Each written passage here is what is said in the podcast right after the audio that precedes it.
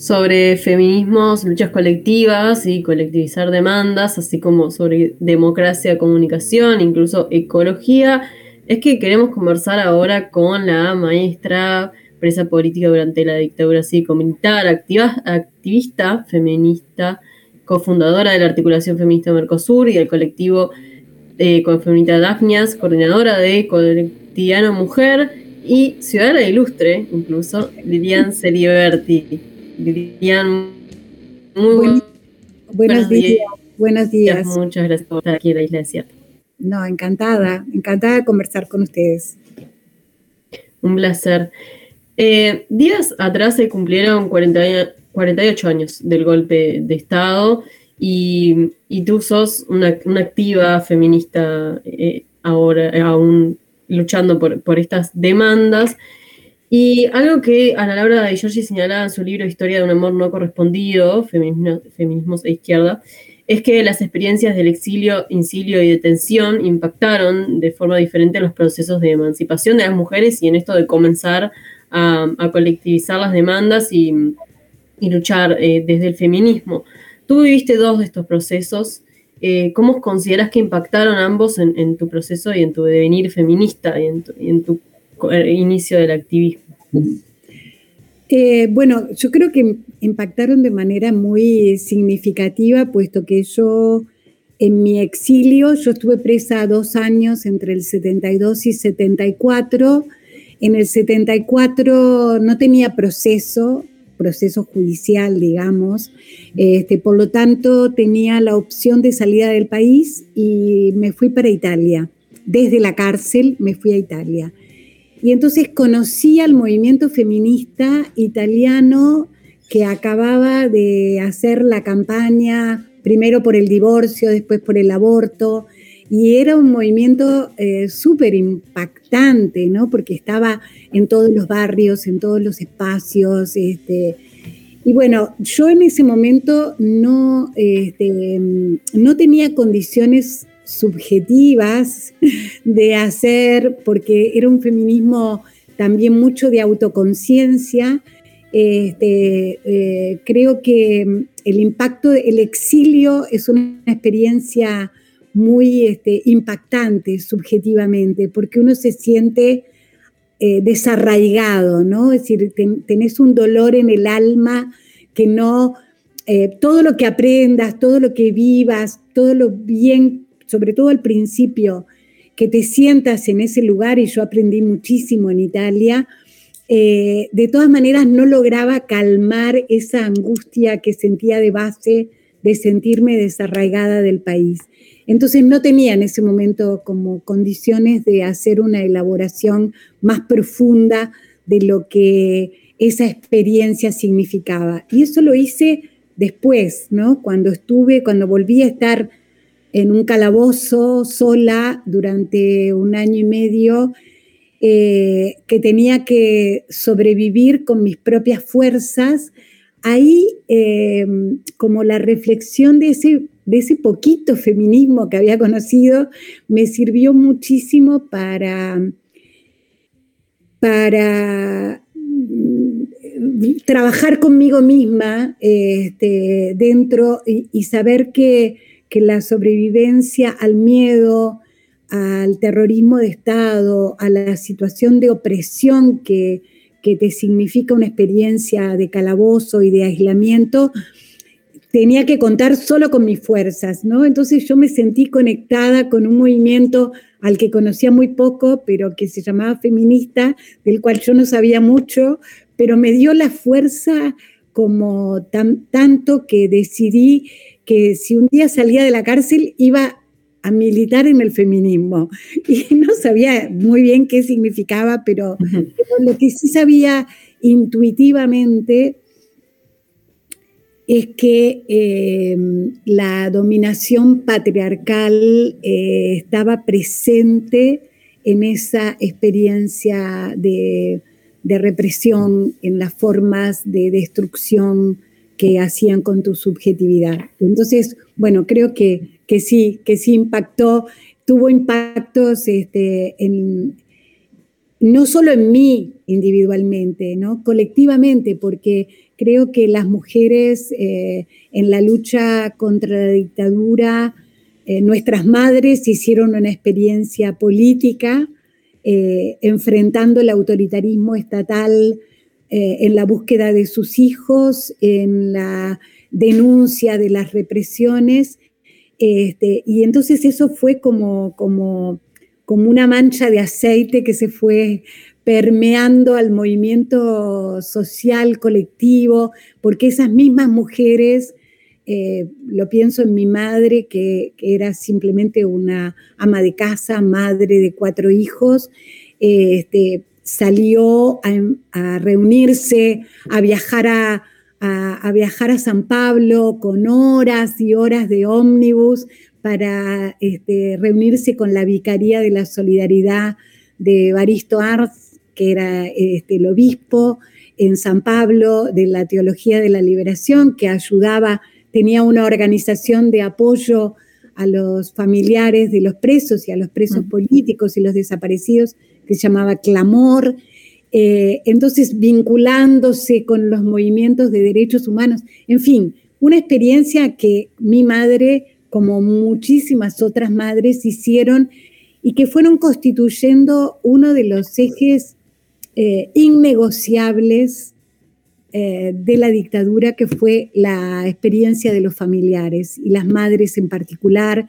Lo fue en Argentina, lo fue en Uruguay, lo es en México, lo es en todos los lugares donde ha habido desaparecidos. Hay un lugar innegociable que es la, no renuncia a buscar a sus hijos frente a cualquier autoritarismo. Y me parece que eso es una parte de politicidad de las mujeres que se introduce desde el mundo privado a lo público y es uno de, las grandes, este, de los grandes hallazgos, digamos, de los últimos 40 años, ¿no? La lucha contra la dictadura. Por algo tiene ese emblema de las madres en, esto que decís de, que cuando estabas en la cárcel te, surgía la idea de que una vez que salieras ibas a, militar el feminismo, también, también está un poco vinculado con otra cosa que decía Ana Laura de Giorgi en su libro, que es la idea de mm, cómo surge la idea de sororidad eh, eh, en, esa época e incluso dentro de las mujeres que estaban presas en ese momento. ¿Compartís eso? Sí, eh, creo que yo tengo una, como una relación un poco ambigua y compleja con el concepto de sororidad, porque me parece que en realidad no se trata, no somos sororas con todas y con todo, y me parece que es un concepto que da una idea de, de bondad que no me gusta. O sea, no, no me de parece. ponerle otra mejilla. Claro, me parece que no, que las mujeres somos solidarias entre nosotras, nos reconocemos, eh, nos reconocemos en nuestras experiencias, pero me parece que es una fantasía hablar de una sororidad porque nosotras somos también desiguales, vivimos en un mundo eh, capitalista que está impactado por otras relaciones de dominación que tienen que ver con, que tienen que ver con, la racialidad, que es una de las estrategias de dominación más fuertes del capitalismo, ¿no? La racialidad eh, con la cual se dividen las tareas y los mundos. Este, entonces, me parece que, en realidad mm, tendríamos, tenemos que pensar que somos desiguales entre nosotras y que desde, desde esa desigualdad que tenemos, no es lo mismo ser universitaria que no serlo, no es lo mismo tener un trabajo que no tenerlo, no es lo mismo tener una casa que no tenerla. En definitiva, nosotras vivimos, habitamos mundos plenos de desigualdades, eh, también las mujeres, y tenemos, que, y tenemos ciertos privilegios de blanquitud si nos relacionamos en algunos contextos, este, los perdemos, como, como dice Rita Segato, los perdemos si vamos a otros contextos, porque yo también llegué a Italia, y nosotros en, Europa seremos siempre este, latinos. y seremos siempre, por mejor que hablemos la lengua, seremos siempre otros, un otro de otro contexto, ¿no? Este, Pero en esto, en esto de los contextos, por ejemplo, puedes, cómo convive, o, algo que se ha hablado también es eh, cómo convive la derecha y el feminismo. ¿Pueden convivir?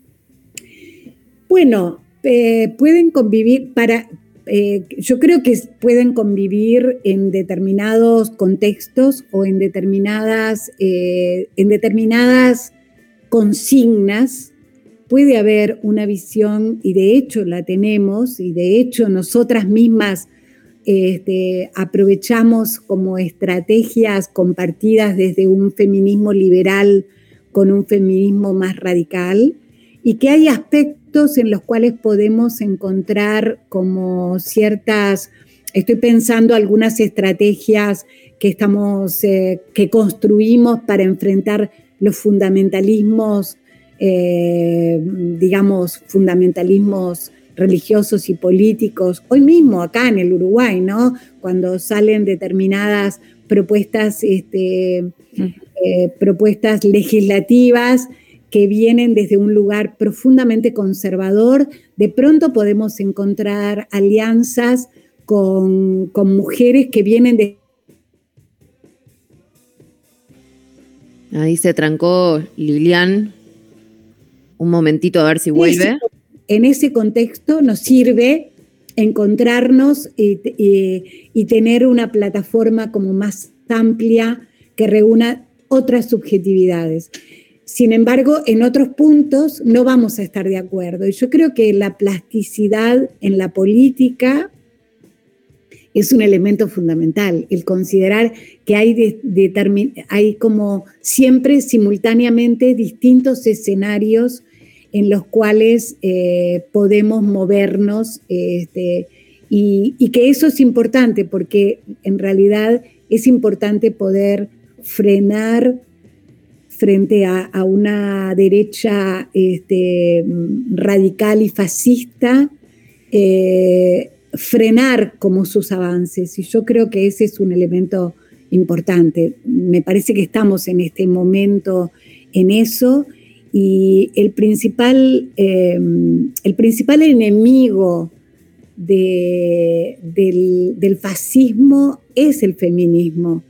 Y lo es porque en definitiva eh, dentro de los feminismos se abren cuestionamientos radicales a la forma de ejercicio del poder, a la priorización de las vidas colectivas y cotidianas a la priorización de la, de la vida misma, ¿no? Los cuidados, las necesidades de las personas, etcétera, que nos ponen en un lugar, eh, por eso este, siempre que encontramos este, movimientos de derecha, vamos a encontrar cuestionamientos a la autonomía reproductiva de las mujeres, a la autonomía de decisión de las mujeres. Siempre no hay ningún movimiento de derecha fascista que no tenga, que no una esas características centrales, ¿no? Entonces, yo creo que sí, pero digo, siempre teniendo claro eh, que dentro de esa pluralidad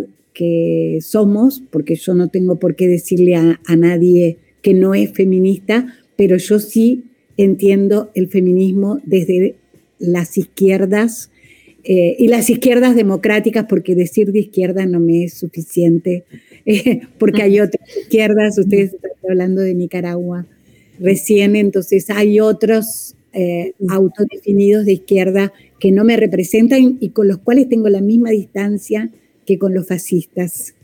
Bien. Lilian, otro de los, de los debates que están abiertos dentro del amplio espectro de feminismos, podríamos decir, es el tema de, de las corrientes transexcluyentes ¿Qué pasa con, las TERF, por ejemplo, lo que se conoce como TERF? Bueno, yo creo que ahí, eh, obviamente, yo estoy totalmente en contra porque me parece que, justamente como yo siento el feminismo, como llegué al feminismo, llegué al feminismo eh, como una salida frente al autoritarismo estatal de la dictadura.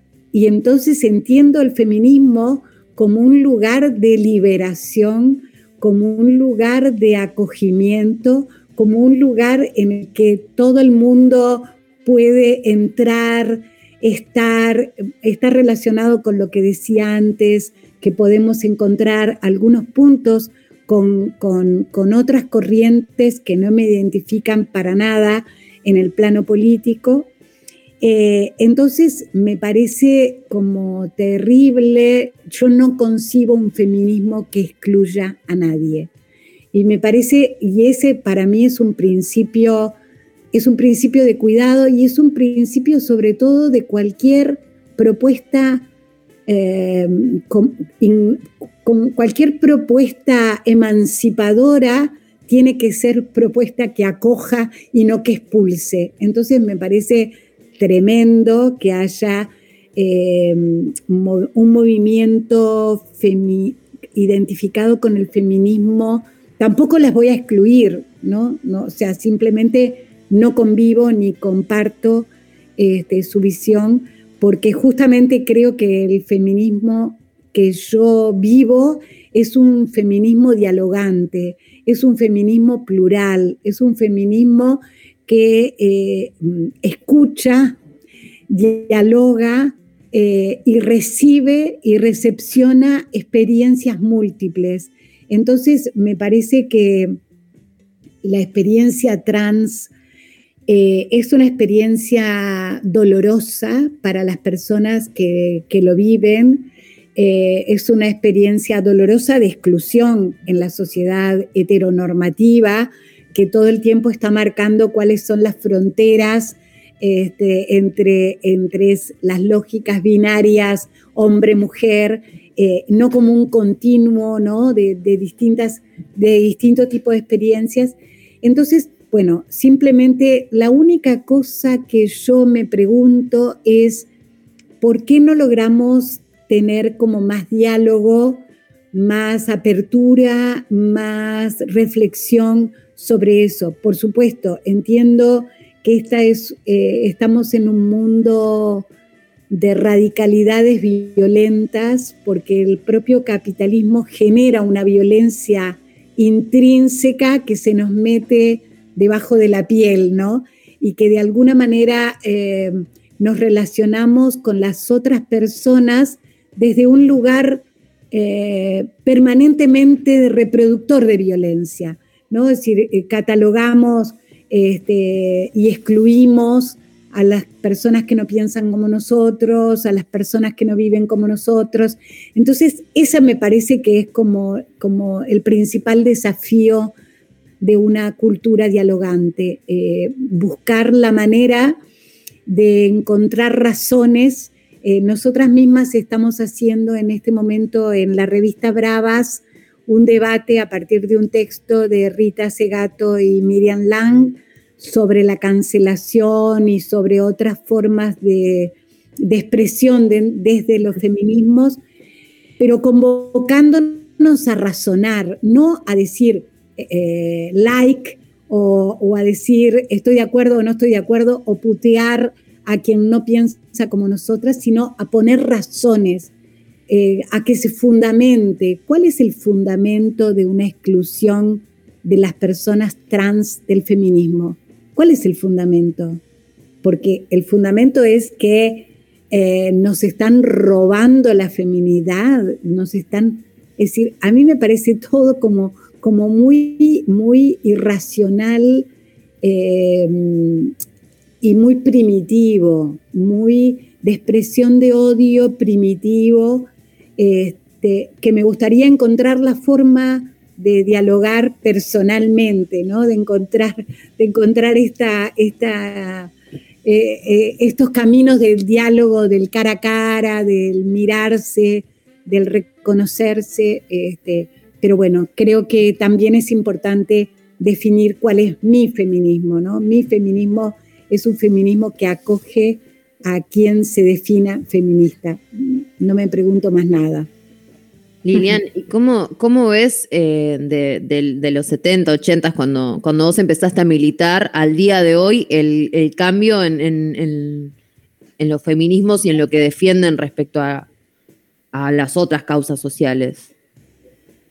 Bueno, yo lo veo este, en realidad este, como fabuloso el poder, el poder ser parte de este momento del feminismo, porque también empezamos siendo cuatro, este, cinco, no llegábamos a diez, este, después llegamos a 15, 20, 30, pero bueno, nunca pasamos, pasamos años siendo y reconociéndonos entre poquitas eh, y sintiendo que de todas maneras estábamos colocando simultáneamente en muchos ámbitos un debate eh, que a veces era eh, parcial, obviamente, este, no siempre hablamos de aborto, pero nosotras en 1989 lanzamos una campaña por el aborto en el Uruguay, este, que también fue visto en aquel momento por alguna gente como, ah, pero estas están locas, levantar una campaña de ese tipo. Bueno, pero mm, defendiendo la locura de enfrentar este, el pensamiento tradicional, creo que eh, fuimos pocas y, y, entonces hoy es, maravilloso ver este, cómo nuestras hijas y nuestras nietas este, lo viven sin, eh, lo viven como naturalmente, ¿no? O sea, sin, sin tener que explicárselo ni tal vez haciendo el mismo camino em, de frustraciones que nosotras vivimos, que fue como por largos años eso de pensar que no avanzabas. Y yo recuerdo los 8 de marzo donde éramos, ¿no? No pasábamos de 100. Este, entonces, claro, cuando, cuando tú ves y decís, bueno, hoy Hoy hay una penetración y hay una capilaridad de este movimiento que también abre estas diferencias múltiples que están en todas, porque efectivamente este, cuando, cuando un movimiento se vuelve capilar también hay mucha diferenciación como la sociedad misma, ¿no? Y sobre todo esta sociedad donde hemos perdido muchos espacios colectivos de, asamblearios, este, de elaboración colectiva. Entonces, nada, pero yo lo vivo como, como un momento de gran felicidad, ¿no? De este, pensar que también este movimiento trajo la diversidad, poder festejar que en la Asamblea Constituyente de Chile se haya elegido a una, este, a una mapuche como presidenta por mayoría total. Bueno, son, son logros este, en los que me siento eh, pensando cómo este, en estos 40 años dimos pasos muy interesantes, ¿no? Y todas las mujeres que hoy tienen voz y todas las jóvenes que hay que producen cosas, que escriben, que analizan desde la filosofía, desde el arte, desde la, el periodismo, etcétera, ¿no? Entonces, y en esto de, dar voz y la comunicación, eh, en el 84 apostaste a la creación de, Cotidiano Mujer como, como revista.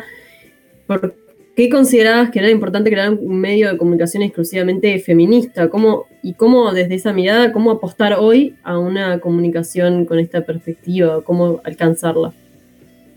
Bueno, nosotras empezamos, en realidad yo salía, este, estaba recién salida de la cárcel, eh, fines del 83, entonces en el 84 empezamos a, organizar la revista y en ese momento lo pensamos como una construcción que después fue, fue cambiando porque en la misma medida en que nosotras teníamos, nos reuníamos, pensábamos los temas, eh, entonces eh, surgían, bueno, pero ¿qué vamos a decir de la maternidad? ¿Y cómo vamos a pensar la maternidad? ¿Cómo vamos a pensar la, violencia? ¿Cómo vamos a pensar la sexualidad? Entonces, eh, en realidad fuimos abriendo como todo el camino de la elaboración desde la práctica de, nuestro, de nuestros feminismos.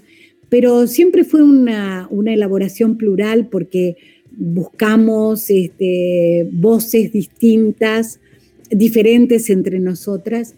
Y yo pienso que hoy, eh, eh, hoy hay muchas más voces feministas en distintos espacios y a mí me parece que eso es importante. Más que nosotras seguimos teniendo nuestra revista, hoy sale electrónica, la revista Bravas, tratamos de pensar la elaboración, etcétera. Pero me parece que el campo de la comunicación es un campo eh, en disputa permanente, porque es cómo elaborás, cómo pensás la realidad, cómo la lees desde otros lugares, cómo traes las experiencias de, otras mujeres y de otras...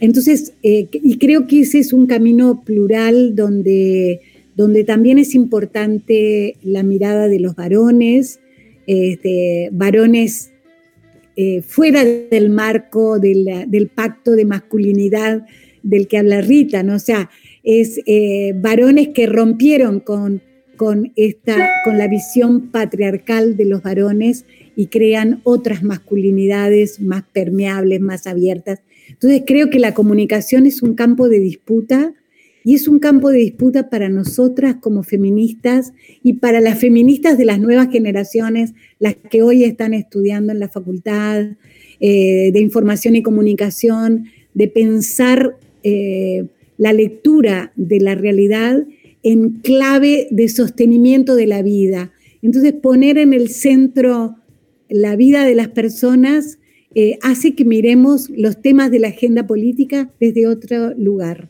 Y bueno, ese me parece que es un desafío central, ¿no? Lilian, para cerrar, eh, vos mencionabas eh, la lucha del aborto como una de las grandes luchas que se dieron en, los últimos años en materia de feminismo. ¿Cuáles son al día de hoy, en, la coyuntura política y social uruguaya, las luchas que, que resta dar o que quedan dar en este momento? Bueno, mira, yo creo que tenemos Seguimos teniendo una gran eh, lucha con el tema de la violencia. Eh, no hemos logrado desenmascarar profundamente las, relaciones de abuso eh, patriarcal que subsisten en nuestra sociedad, en la cultura. estábamos recién conversando con unas compañeras el caso de personajes como Ricardo Beiro, director de, teatro, eh, de una escuela, eh, acusado. Entonces, convivimos con situaciones de abuso, eh, convivimos con una cultura abusadora en las familias, en, que todavía no hemos desarmado. Entonces, tenemos que romper esos pactos de masculinidad y a mí me parece que lo que pasó el año pasado con Varones Carnaval nos trajo una agenda de decir estamos hartas. Y, no, y, esto no significa eh, que hayamos vencido esa cultura de la violencia y del pacto patriarcal de los varones en los espacios comunes que habitamos, en el teatro, en la, en la murga, en el carnaval, eh, en el sindicato, en la política, en todos lados. Entonces, cuidado que seguimos teniendo esa agenda y es una agenda colectiva de todas. Después, por supuesto, está todo lo que tiene que ver con el sostenimiento de la vida, la precarización de la vida, este, que para mí son las agendas eh, cotidianas, este, la relación con el cuidado, el cuidado como ética, que me parece que son temas centrales que todavía no están colocados en la prioridad que tienen que tener. A pesar de la pandemia, este, todavía no, no, sentimos que eh, la ecología, el feminismo eh, y los derechos humanos es una causa entrelazadas junto con la lucha contra el racismo.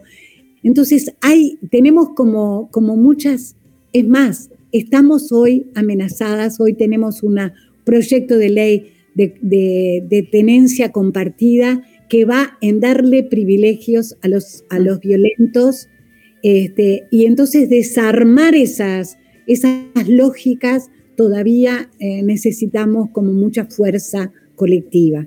Entonces, eh, en eso resumo algunas de, las, algunas de las cosas prioritarias que forman parte de nuestra agenda en el día de hoy. Lilian, muchísimas gracias. Muchos temas para hablar, ojalá tuviéramos horas. Muchos temas para hablar, pero bueno, encantada de, estar acá con ustedes y gracias por darme esta oportunidad de compartir este, algunas ideas. Gracias a vos, Lilian. Hablábamos con Lilian Celiberti, activista feminista e integrante coordinadora de Cotidiano Mujer. Gracias por acompañarnos esta mañana. Gracias a ustedes. Un abrazo.